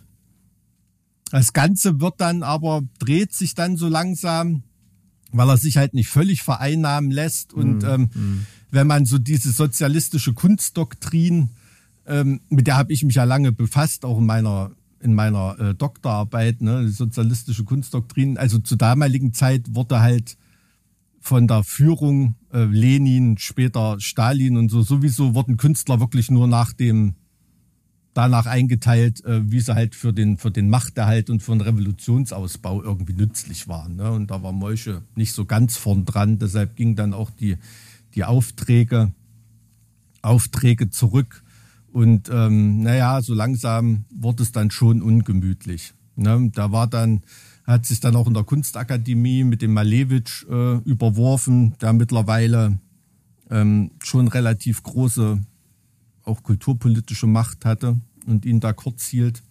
Und ähm, hat dann deshalb dort aufgehört in der Kunstakademie und war dann ze einfach Zeichenlehrer in einer, in einer Kriegskolonie 1921. Äh, was, ähm, ist eine, was ist eine Kriegskolonie? Kriegswaisenkolonie. Eine Kriegswaisenkolonie. Ja, also ich stelle mir das wie ein Kinderheim für Kriegsweisen vor. Oh, krass. Also das ist ja also, schon ein gesellschaftliches Abstellgleis, ne? Ja, ja, Wo absolut. Deshalb, verfrachtet wurde. als es dann irgendwie möglich ist, es für ihn auch immer irgendwie enger wird, ne, weil diese kulturpolitischen Fesseln, die werden ja zur Lenin-Zeit da immer mehr angezogen, ähm, immer mehr behördliche Drangsalierung, ähm, geht er dann äh, geht er dann 1922 mit seiner Familie nach Berlin ne, und weiß halt ne, wirklich überhaupt nicht, was ihn dort erwartet. Ja, relativ ärmliche Verhältnisse, hat aber noch ein Ass im Ärmel, weil den Kunsthändler, den er damals in Berlin ah, kennengelernt hat, ja, die Connection. Der hatte, ähm, der hatte Bilder zurückgelassen in Berlin. Und die hatte der Kunsthändler, ähm, also Herr Walden, ein sehr, sehr lauterer Mann scheinbar, verkauft und auf ein extra Konto für ihn eingezahlt. Ohne dass er das wusste? Äh, das weiß ich nicht, ob die darüber korrespondiert haben, aber hätte er ja eigentlich nicht machen müssen. Ne? Also fand ich schon eine noble Geste irgendwie und deshalb hat er dort seine Bilder gehabt. Ähm, das Geld wurde auf ein extra Konto eingezahlt, aber guck mal auf die Jahreszahl, ne? hat natürlich das ganze Geld in der Inflation verloren. Das Scheiße, war nichts ey. mehr wert. ähm, darauf hat er geklagt bei einem Gericht und das ist aus heutiger Sicht relativ unvorstellbar für mich, wie das damals lief. Also so fit bin ich in Rechtsgeschichte auch nicht. Aber das Gericht hat tatsächlich einige Bilder von ihm zurückgekauft und ihm das Geld gegeben dann. Keine Ahnung. Müsste man mal nachforschen, wie so ein Gerichtsbeschluss aussieht. Aber da, aber, ähm, aber da sind wir wieder bei dem Glück, dass er scheinbar irgendjemand gefunden hat, der das so durchgewunken hat. Wahrscheinlich hat, hat, hat, hat ihm der Richter leid getan oder es gab auch Anweisungen, das so zu machen oder ich weiß es nicht. Also es war sicherlich kein Einzelproblem, was damals zu Inflationszeiten stattgefunden hat, dass ein Künstler ein Bild verkauft hat und ähm, das natürlich viel mehr wert ist als das Geld, was er in dem Moment dann in der Hand gehalten hat. Das ja. ist ja quasi beim Rüberreichen auf dem Ladentisch um Millionen entwertet worden ja. ne, in einer in der Inflation und Hyperinflation. Naja, er ist dann ähm, 23 ist er dann wieder nach Paris gegangen. Ne, also da war die Berliner Zeit ähm, vorbei. Dort hat er ähm, auch durch seine Kontakte, ne, die er da noch zur Bohème hatte, jemanden kennengelernt, den Pariser Verleger Ambroise Vollard. Also das war nicht irgendjemand, ne, das war wirklich ein Mentor der ganzen Kubisten dort und ähm, ein alter, ganz alter väterlicher Freund von, von Pablo Picasso, also jemand, der, der richtig, richtig Connection hatte. Ich, ich glaube, der Name kommt mir auch bekannt vor aus einem Film, den ich mir über das Leben von Picasso ge gesehen habe. Ja, also äh, in Picassos Biografie kommt der auf jeden ja. Fall vor. Ja, also da ist mir auch äh, äh, in, in Barcelona bei meinem Picasso-Streif. Ah, das kann auch sein, dass vielleicht, vielleicht da, ja. vielleicht da, dass hm. ich den, ja, das kann auch sein. Hm. Ja, und dort hat er in Paris ähm, was ganz Interessantes für eine Künstlerpersönlichkeit. Da konnte er halt von seinen Bildern nicht loslassen. Ne? Und da hat dann ähm, so viele Bilder, die von ihm im Krieg verloren gegangen sind, eben durch diese Wirren ne, oder die nicht vom Gericht zurückgekauft wurden oder so, hat er einfach aus dem Gedächtnis die Bilder nochmal gemalt. Ne? Also ähm, das, da Strange, konnte er irgendwie nicht, okay. nicht aus seiner Haut. Er sagt also, seine, meine Bilder sind immer ein Stück des künstlerischen Ichs. Also ich kann da nicht, nicht von mir, äh, von mir lassen. Ne? Deshalb hat er die meisten Bilder da ein zweites Mal, zweites Mal gemalt. 1924, das will ich nur als Randanekdote, ist eigentlich ganz lustig ähm, ist er in eine Wohnung gezogen, in der Lenin auch schon mal gelebt hat in, in Paris. da hat dann irgendwie der, vor dem er geflohen ist, in dessen Wohnung hat er dann sozusagen gewohnt. Hat dort auch dann zu der Zeit eine erste Ausstellung gehabt. 1926 Meilenstein, eine erste Ausstellung in New York. Ähm, unterschreibt auch einen Vertrag mit einem Kunsthändler. Ähm, und da kommt dann richtig Kohle rein. Ne? Also, ähm, also ist der, ist der zu dem Zeitpunkt international schon bekannt oder ist dann der Verkauf erst so der Durchbruch? Er ist ein ganz, ganz guter, ganz guter Geheimtipp, würde ich sagen. Ja. Aber erst mit diesem Vertrag mit dem Kunsthändler kommt er auf eine Basis, weil der Kunsthändler verkauft, funktioniert ja so, der verkauft ja. Bilder an Leute, die den Künstler zwar nicht kennen, aber die dem Kunsthändler vertrauen ja. und sagen, Alter, das ist der nächste Shit irgendwie. Ne? Ja, ja. Und da kommt halt richtig Geld rein für ihn und die Familie zieht dann auch in eine, in eine Villa um. Oh, ähm, so gleich. Hat, ja, äh, kriegt ähm, äh, Volar ähm, beauftragt ihn dann Illustrationen zur Bibel anzufertigen. Da reist er 1931 auch nach Palästina. Ne? Zu der Zeit natürlich auch eine ganz, ganz spannende Gegend. Also er ist da wirklich äh, richtig äh, unterwegs und, und genießt diesen Erfolg auch und ist da eine Ausstellung in der Kunsthalle Basel, ist 1934 in Spanien, 35 in Polen ähm, unterwegs und äh, in Polen das ist das, was ich vorhin sagte, da kriegt er das erste Mal wirklich tief erschüttert mit, äh, was das Dritte Reich äh, von Juden hält und mit Juden macht. Ne? Also dort in diesem jüdischen Viertel hört das erste Mal die Worte Drecksjude und, und so weiter. Und das, ja, ein ganz, ein ganz, ganz einschneidendes Erlebnis. Ne? Er reist auch, äh, reist auch nach Italien und ähm, also er will es schon wissen. Also Spanien, Polen, Italien in der Zeit, der ist schon. Er ist natürlich, aber oh. es wusste natürlich damals, also gerade auch so eine Künstlernatur war ja nicht besonders politisch interessiert zu der Zeit. Wusste auch nicht, was so richtig da auf ihn zukommt. Ne? Das hat er dann 1937 erfahren, weil da ist er als äh, ist er auf jeden Fall bei der Aktion, bei der Ausstellung Entartete Kunst ähm, sind da Werke dabei, werden Werke von ihm, werden Werke von ihm beschlagnahmt. Ähm, auch in Frankreich kommt es zu Judenverfolgung und Antisemitismus, ne, was er natürlich, ähm, was er wahrnimmt. Und da zieht er mit seiner Familie eher so nach, nach Südfrankreich, ja. um schon mit dem Gedanken, ja, okay, bin ich weiter weg vom Machtzentrum, ne, Vichy-Regime äh, zieht dann auf und so weiter. Und ja, hat er ja ähm, noch relativ denk, Glück, dass er im Süden Frankreichs ist. Denk, Zumindest denkt, nur Vichy. Er kommt ne? da, er kommt da so so halb halbwegs weg, ne? Und dann aber 1941 bei einem Aufenthalt in Marseille ähm, wird er bei einer Polizeirazzia festgenommen und ähm, soll nach Deutschland ausgeliefert werden. Ne? Aber oh. da mittlerweile nun nicht ganz so so unbedeutend ist wird über Künstlerkontakte, setzt sich die USA für ihn ein und er kriegt eine Einladung vom Museum of Modern Art und ist dann mit einem Schiff nach ähm, Amerika geflohen Alter. oder aufgebrochen, sozusagen. Und also die Überschrift dieses, dieser Geschichte ist im Endeffekt, ähm, Kontakte sind alles. Mhm. Im wahrsten Sinne, ja. ich wollte es vorhin schon erwähnen, Kon so von wegen die Kontakte. Kontakte. Kontakte sind alles und das ist halt, deshalb ist, hat mich das so fasziniert. Das ist so ein Leben wirklich wie ein Roman, ne? So machst du eine Tür zu, öffnet sich eine andere und wie im Film tritt auf einmal wieder ein alter Freund ins Licht, an den der Zuschauer gar nicht gedacht ja. hat, äh, der, der, der ihn da wieder recht, äh, wieder rettet, ne? Also das ist wirklich wahnsinnig von, von, von Wendung, von Wendung gegeben. Also und ähm, ja, quasi an dem Tag, als da Deutschland die Sowjetunion überfällt, da trifft er eben in New York ein. Ne? In USA. Ähm, da macht er so einige kleinere Arbeiten. Unter anderem ist er auch in Mexiko unterwegs, macht dort was ähm, für, für die Theaterbranche. Seine Frau stirbt 1944, was ein ganz großer Schlag ist für ihn. Einer Krankheit, wahrscheinlich Virusinfektion oder so. Aber er ist auch die ganze Zeit mit der einen Frau verheiratet gewesen? Ja, ja.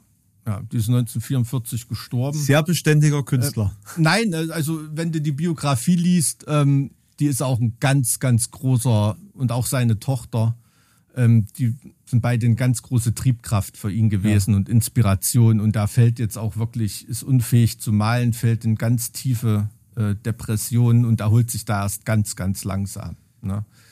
Dann ähm, kommt er irgendwann mit seiner Haushälterin zusammen, hat mit der auch noch ein Kind und führt eine, eine sehr glückliche Beziehung, bekommt Aufträge zum Beispiel für ein Stravinsky-Ballett an der Metropolitan Opera, äh, gestaltet, der, äh, gestaltet der Bühnenbilder, hat eine Retrospektive im Museum of Modern Art ne? Und aber sehnt sich halt einfach nach einem ruhigeren Ort, ne? Und, und zieht dann nach High Falls, so nördlich von New York, in so ein ganz kleines Dorf, in so einer Holzhütte. Irgendwie. Und ähm, hat da nochmal eine, eine richtig schöne, ruhige, inspirierte Schaffensphase, wie er das so für sich in seinem, in seinem äh, Leben wahrnimmt. Und ähm, nach dem Krieg so Mitte, Ende der 40er Jahre taucht dann die Frage auf, vor allem von seiner Tochter, er willst du nicht mal nach Europa wieder zurückkehren. Da sind so viele Exilkünstler, die mittlerweile zurückgekehrt sind. Dein Name ist dort nicht ganz vergessen. Ähm, willst du es da nicht nochmal irgendwie, irgendwie versuchen? Ne? Und da äußert über die Zeit selber, also Frankreich hat sich sehr verändert. Ich kenne es nicht wieder. Ich weiß, dass ich in Frankreich leben muss aber ich will mich von Amerika nicht trennen. Frankreich ist ein fertiges Bild, Amerika muss erst noch gemalt werden.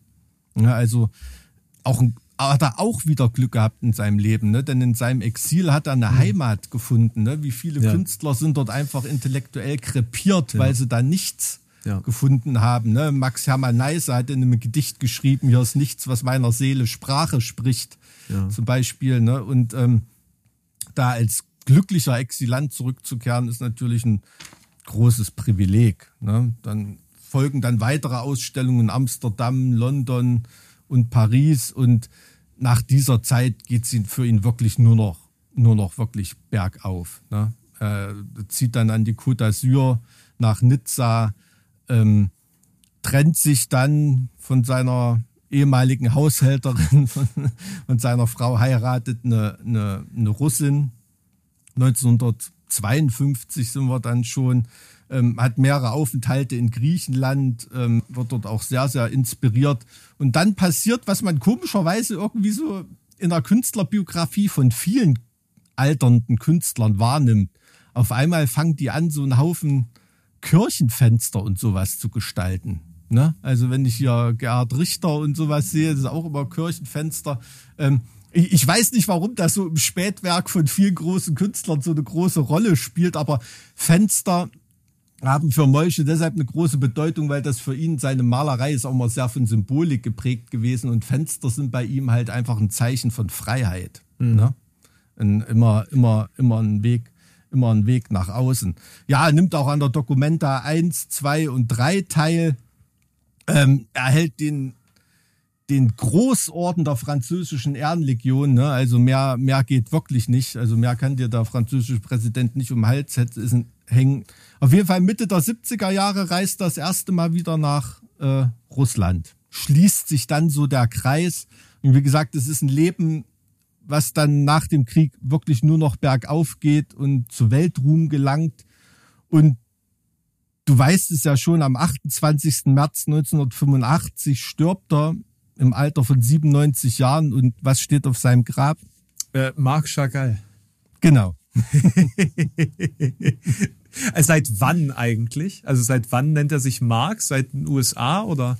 Ich habe es versucht rauszufinden. Ich nehme an, das ist ein Name, den, den haben sie ihm in seiner Zeit in der Pariser Bohème also, ja, ja, gut, geht natürlich auch mit, mit C. Ja, cool. Also, also ein wahnsinnig interessantes Leben. Ich kann jedem nur empfehlen, sich mal mit der Biografie zu befassen und ähm, ist ein Künstler, wo ich viele Bilder jetzt ästhetisch nicht besonders ansprechend finde, aber einige Bilder mich, mich wirklich komplett wegreißen. Auch vom, er hat so die Gabe, allein mit dem Titel des Bildes schon Poesie zu betreiben. Ne? Also seine, seine Freunde da in der Bohème, die haben ihn auch äh, den Poeten oder den Dichter genannt. Also ein Bildtitel zum Beispiel, äh, Zeit ist ein Fluss ohne Ufer. Also das muss ich mir jetzt so mal direkt angucken. Ja, ich glaube nicht, dass es dir gefällt. Aber ich finde dieses Bild, wenn man die Symbolik ein bisschen entschlüsselt, ähm, ist schon Wahnsinn. Also es ist zum Beispiel so ein alter Uhrenkasten auf dem Bild dargestellt, das aus der alten jüdischen Wohnung seiner Eltern in den ärmlichen Verhältnissen und dieses Pendel hängt halt schräg in diesem Uhrenkasten, ne? wie eine Zeit, die halt stillsteht und dass so eine Zeit der Gefahr für ihn nie vergeht. Ne?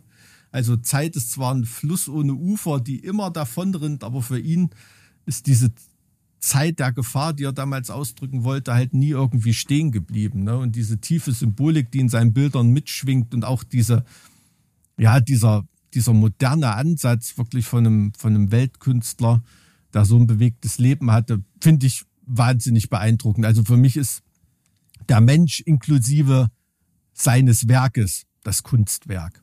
Ne? Und dass jemand so in seinem Leben, ich weiß nicht, ob er es selber so empfunden hat, ich, ich denke schon, viele Äußerungen lassen darauf schließen, aber dass jemand im Leben so vom Glück geküsst ist ja. und so viele positive Wendungen. So hast du es auch erzählt. Also das wollte ich jetzt gerade nochmal fragen, ob das jetzt aufgrund dieser Zusammenfassung so rüberkommt oder ob er wirklich, also auch als Jude in dieser Zeit sehr viel Glück hatte. Er hat viele Punkte von Heimatverlust gehabt, ne? seine, als seine, auch als seine geliebte Frau verstorben ist, ähm, in ärmlichen Verhältnissen aufgewachsen, politisch drangsaliert worden. Er hat sicherlich auch viele dunkle Momente in seiner Geschichte gehabt. Ne? Nur dann später, als er mit fast 100 Jahren auf sein Leben zurückblicken konnte, glaube ich, konnte er schon eine sehr, sehr positive Bilanz ziehen und hat an entscheidenden Wendepunkten in seinem Leben wirklich ganz viel Glück gehabt und ist vom, vom Schicksal, vom Schicksal bevorteilt worden im positiven Sinne. Und, und, ja, und also du, du bist aus Chagall gekommen, begeistert weil, mich, weil du, weil du grundsätzlich von, von seinem Leben schon längerfristig. Ja, ich habe mal ein Buch über ihn gelesen, ähm, eine Biografie. Man geht auch in kein Museum, äh, was irgendwas auf sich hält und sieht da kein Bild von Chagall. Ne? Ist ja, ähm, ist so einer der Künstler, dessen Namen jeder kennt, aber wo wahrscheinlich wenige direkt konkrete Werke vor Augen Das haben. ist ganz spannend. Das ging mir nämlich auch so. Mhm. Ich habe jetzt gerade auch nochmal geguckt, ob mir mhm. irgendeins davon in Erinnerung geblieben ist. Nee, tatsächlich nicht. Also für mich, das soll jetzt nicht abwertend klingen, für mich ist das halt so das, ein Künstler, den ich mit meinen Kunstlehrerinnen in Verbindung bringe. So, na, also so aus deren persönlicher Geschmack oder was, was man da so besprochen oder gezeigt bekommen hat, das war, war Chagall immer irgendwie dabei. Hm, hm, ja. Hm.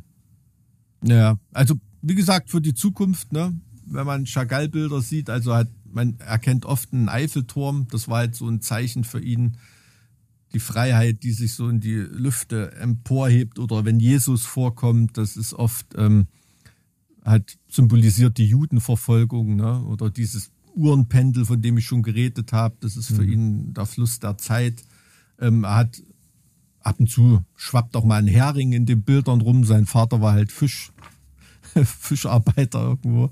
Ähm, das ist ähm, ja ganz, ganz tief symbolisch und man, man kann wirklich ein Chagall-Bild lernen zu lesen. Ne? Und er war wahnsinnig produktiv, ganz, ganz viele Bilder gemalt ähm, und ist deshalb in vielen Museen auf der Welt zu entdecken. Hm.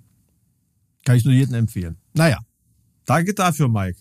So. Bitteschön. Und, und als kleines Dankeschön an alle, die es äh, bisher durchgehalten haben, wir haben ja heute doch ein bisschen überzogen, äh, gibt es noch schon einen kleinen Teaser äh, tatsächlich haben wir es nämlich jetzt schon so weit gebracht, dass wir euch sagen können, wann unsere hundertste Folge live aufgezeichnet werden wird, zusammen mit euch an einem Ort mhm. und zwar in Jena am 13.12.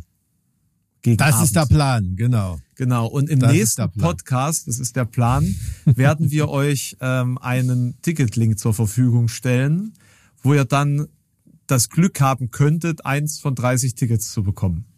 Weil mehr gibt's nicht. Eigentlich wäre also so aus rein Comic-Perspektive 300 cooler gewesen, aber wir machen es erstmal mit 30. Na, wir wollen, also ich weiß nicht, ob wir. Wir wollen ja auch kein Gemetzel. haltet, haltet Augen und Ohren offen. Nächste Woche gibt's mehr Infos. Ja, genau. Danke, danke und tschüss. tschüss. ist das geil. Ja, für den ersten ist es kein Rennen, sondern nur ein Spaziergang, ne? Das